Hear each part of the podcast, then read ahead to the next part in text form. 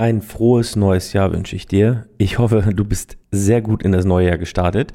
Ich hatte äh, ein sehr ruhiges Silvester. Wir waren bei Freunden und haben den Abend mit Brettspielen und ähm, ja, Raclette verbracht. Das war sehr, sehr gemütlich. Wir sind dann auch gut ins neue Jahr gestartet. Ich hoffe, du hattest auch ein wundervollen äh, ja, Start in das neue Jahr und ähm, ich weiß gar nicht, ob du jetzt schon wieder auf Arbeit bist oder ob du äh, die Woche noch frei hast. Wenn du die Woche noch frei hast, ja dann, äh, ja, äh, nicht herzlichen Glückwunsch, aber äh, ja, genieß noch die Woche. Ne? Äh, besser kann man ja gar nicht ins äh, neue Jahr starten, als wie mit noch ein paar freie Tage, sich ein bisschen sortieren, ne? über die äh, Festlichkeiten quasi drüber hinwegkommen. Aber in der heutigen Folge möchte ich mit dir jetzt mal äh, darüber sprechen. Ähm, also über Fotomontagen geht es heute. Ähm, man hört es ja, oder man, letztes Jahr war es ein bisschen auch oft in der Presse, so Photoshop-Fails und ja, Fotomanipulation. Manipulation ist ja so ein bisschen das äh, schlimmere Wort als äh, wie äh, Retusche. Und äh, ja, ich wollte jetzt einfach mal meine Gedanken äh, zu dem Thema loswerden, wann man Retusche machen sollte, wann nicht und ja, wie ich eigentlich immer vorgehe, wenn, äh, wenn ich vor einem Foto sitze. Also wie ähm, gehe ich an die ganze Sache heran? Weil ich sehe ganz oft, dass ähm, jetzt lassen wir mal die ganzen Celebrity äh, ja, Photoshop-Fails weg, weil äh, das sollte man wirklich jetzt nicht machen. Also man sollte nicht zu krass manipulieren, außer es ist so ein Composing, wo es eh schon vielleicht so ein bisschen in die Fantasy-Richtung geht oder vielleicht sogar in, ähm, ja, in was Virtuelles oder was nicht realitätsnah ist. Und solange was nicht realitätsnah ist oder ein bisschen abgedreht, auch von Ausleuchtung her, kann man ja auch mit der Retusche oder mit der Manipulation in dem Sinne ein bisschen mehr Gas geben und da zum Beispiel auch ein Composing machen. Und da ja, es kann es auch mal sein, dass da locker zwei Sonnen im System sind, weil wenn man jetzt mit mehreren Blitzen zum Beispiel das Motiv ausgeleuchtet hat, dann kann man ja auch ähm, ja da auch rein interpretieren, dass mehrere Lichtquellen vor Ort sind, wie zum Beispiel auf einem fremden Planeten oder so. Aber das sind äh, jetzt so meine Gedanken, die ich jetzt in den paar, nächsten paar Minuten loswerde. Und äh, zuallererst möchte ich beginnen bei der Idee. Also wenn ich eine Idee habe für ein Bild, ähm, dann ja, mache ich mir auch im Vornherein schon äh, Gedanken darum, wie das retuschiert werden sollte. Und ich sehe bei ganz vielen oft, dass der Ansatz meistens immer erst danach kommt. Das heißt, viele fotografieren ein, ähm, ein Bild und ähm, danach wird dann quasi erst über die Retusche, also nicht über die Retusche nachgedacht, sondern es wird einfach drauf losretuschiert. Ohne Punkt und Komma, ohne drüber nachzudenken. Und ich sehe es ganz oft, viele, ähm, ja, die eignen sich Photoshop-Skills an in einem Bereich, wie jetzt zum Beispiel meinetwegen ein bisschen Dark Art oder Composing, ein bisschen krassere Retusche. Und ähm, dann fotografieren sie jemanden draußen im natürlichen Licht und knallen da dieselbe Retusche drüber, wie als wenn sie das Motiv ähm, ja ein bisschen mit abgedrehteren Klamotten in einem krasseren Lichtsetup im Studio fotografiert hätten und geben da aber genauso viel Gas mit der Retusche. Und da sehe ich dann schon, dass ähm, sich vor, von vornherein keine Gedanken um die Retusche gemacht worden ist. Das heißt, wenn ich, äh, ich habe immer so eine Checkliste im Kopf, die kannst du dir auch vielleicht mal selber erstellen. Wenn ich äh, entweder zu einer Foto, also zu einer Bildidee muss, dann gehe ich diese Checkliste durch. Oder wenn ich jemanden als äh, Person habe und muss ähm, ja will äh, mit dem Bild machen und habe keine Idee, komme ich halt mit dieser Checkliste ja auf eine Bildidee quasi. Also das läuft äh, quasi vorwärts wie rückwärts. Ne? Entweder habe ich eine Bildidee und weiß dann, aha, wie ich es umsetzen muss, oder ich habe eine Person und gehe dann meine Checkliste, die ich dir gleich sagen werde, also die Wörter durch und komme dann zu einer Bildidee. Und zwar wie folgt. Ich gehe erstmal, wenn ich eine Bildidee habe, gucke ich, ja, was passt denn zu dieser Bildidee? Äh, passt das, ist es eher gesättigt oder ist es ungesättigt? Ist es eher dunkel oder hell? Ist es äh, düster oder freundlich? Ist es gesättigt? Ist es ungesättigt? Ist es dynamisch oder statisch? Ist es ähm, dramatisch oder ja, weniger dramatisch? Ist es ähm, heroisch oder süß?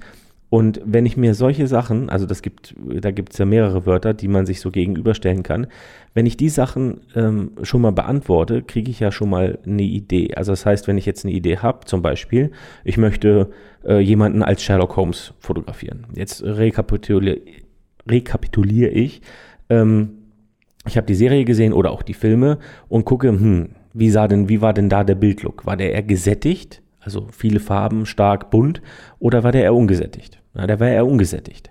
Aber der war kontrastreich, der Film. Also ist es hart oder weich? Also eher hart. Wie ist dann die Ausleuchtung? Ist sie eher hart oder weich? Also mit was für Lichtformen muss ich arbeiten? Und so siehst du schon, dass wenn ich mir diese Checkliste durchgehe, ich ganz einfach eigentlich an, an eine Bildidee komme. Oder nicht an die Bildidee, sondern an die Umsetzung, wie ich es machen muss und natürlich auch, wie ich es dann später retuschieren muss. Wenn ich jetzt jemanden draußen fotografiere, im natürlichen Licht, einfach so einen schönen äh, ein schönes Bild im Sonnenuntergang, weißt du, die, so gegenlichtmäßig und alles ist schön hell und so pastellmäßig, da kann ich doch nicht drüber knallen und da Kontraste reinhauen und äh, keine Ahnung was und damit der Retusche richtig Gas geben. Sehe ich leider immer wieder viel zu häufig, dass das gemacht wird, weil man sich keine anderen Photoshop-Skills aneignet, außer diese harten Retuschen aber die passt ja vielleicht manchmal gar nicht zum Bild. Und wenn ich dann zum Beispiel ein Bild habe, gehe ich durch und sage, wie ist das Bild? Ist es hell? Ist es gesättigt? Ist es ungesättigt? Und so weiter und so fort. Und dann weiß ich auch schon, wie ich mit der Retusche oder äh, ja, was ich mit der Retusche machen muss.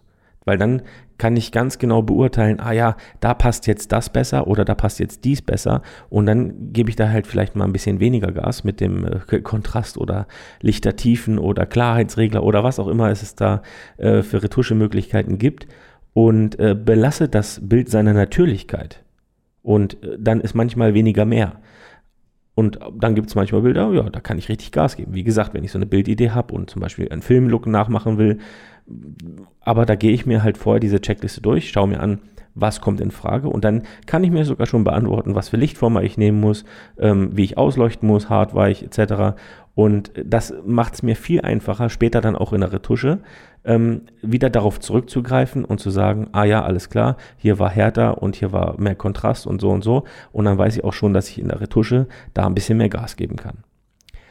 Anders sieht es vielleicht aus mit äh, Urlaubsbildern. Das mache ich zum Beispiel relativ häufig, wenn ich an einer Location war und äh, zum Beispiel auf einer Rundreise war und komme zum vielleicht nur ein einziges Mal an diesen Punkt. Also das heißt, ich kann mir jetzt bin jetzt nicht eine Woche da und kann mir dann jeden Tag das Wetter anschauen und gucken, hm, wann ist der beste Tag, wann sind die besten Wettervoraussetzungen. Manchmal ist es halt so, dass man an einen Punkt kommt und ähm, ja, ist nur einmal da und hat dann nur die Gegebenheiten vor Ort. Da mache ich dann auch ganz gerne öfter mal eine Retusche draus. Das heißt, ich habe schon äh, ein Schottland-Bild, ähm, was so an einem trüben, regnerischen Tag äh, entstanden ist. Also ist eigentlich eher so grau in grau. Das Meer ist grau, der Himmel ist grau und äh, alles Mögliche. Die Landschaft sieht nicht so berauschend aus. Und daraus habe ich mal ein Nachtbild gemacht. Das heißt, ich habe einen Sternenhimmel rein retuschiert, Mondlicht, ich habe den Leuchtturm, der drauf zu sehen war, eingeschaltet quasi, also das Licht vom Leuchtturm. Ich habe Nebelbänke in ähm, in die Bucht von der, auf dem Meer gemalt und so. Und dann wurde das Bild halt interessant. Hatte zwar nichts mehr mit der Realität zu tun, könnte vielleicht so sein, weil es war auch nicht zu abgedreht, dass es jetzt heißt, es war total fiktiv. Aber ähm, das sind dann so Sachen, wo ich auch sage, ja, so Schnappschüsse, die bessere ich natürlich auch auf. Ich habe auch mal beim äh, Taj Mahal war es in Indien. Ähm, davor ist halt so ein Brachland, also eigentlich ist da ein Fluss, aber der war halt zu der Zeit ausgetrocknet, als wir da waren. Und ähm, ja, da habe ich dann einfach Wasser reinretuschiert, ne? Und äh, mit dem Bildlook ein bisschen Gas gegeben und auf einmal hatte ich einen super krassen, äh, ein super krasses Bild vom Taj Mahal. Und wenn ich jemanden das vorher nachher zeige, also wenn ich jemanden das nachher zeige, sagen alle, boah, voll krass und, und schön. Und wenn ich ihm das vorher zeige, sagen sie, ne, das glaube ich jetzt nicht. Und äh, da, ja, ja, da, was man alles mit Photoshop machen kann. Also erst ist Theater danach größer, weil man dann sieht, was man in Anführungsstrichen angerichtet hat. Aber da finde ich es jetzt gar nicht mal so schlimm.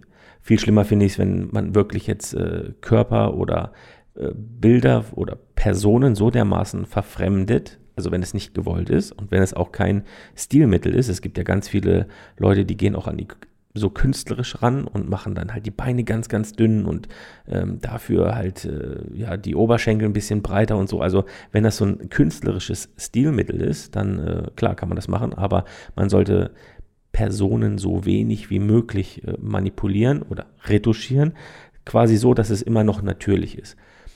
Ähm, am besten ist es immer so, ihr retuschiert ein Bild von einer Person, zeigt es der Person selber oder dem Model, was ihr da fotografiert habt. Und wenn die, wenn der nicht auffällt, so nach dem Motto, hä, was hast du da mit meiner Nase gemacht oder so, also wenn die gar nichts sagt und sagt, oh ja, krass, dann ist es eigentlich genug. Wenn ihr jetzt sagt, aber äh, was ist da mit meiner Nase passiert oder was ist da mit meinen Beinen, dann äh, ist es vielleicht ein bisschen zu viel gewesen. Ne? Also ich sage jetzt nicht, nein, das darf, man darf gar nichts machen, aber behalt einfach so ein bisschen im Hinterkopf, ähm, wie man an die Sache rangeht. Weil, wie gesagt, ich sehe ganz oft, dass man ähm, einfach Bilder macht und dann jedes Mal die gleiche Retusche darüber kloppt. Und äh, das finde ich ein bisschen schade, weil jedes Bild hat einfach so eine individuelle Retusche verdient und manchmal ist da weniger auch mehr. Ich hoffe, die Folge hat dir gefallen. Wir hören uns nächsten Mittwoch wieder und bis dahin sage ich Tschüssi.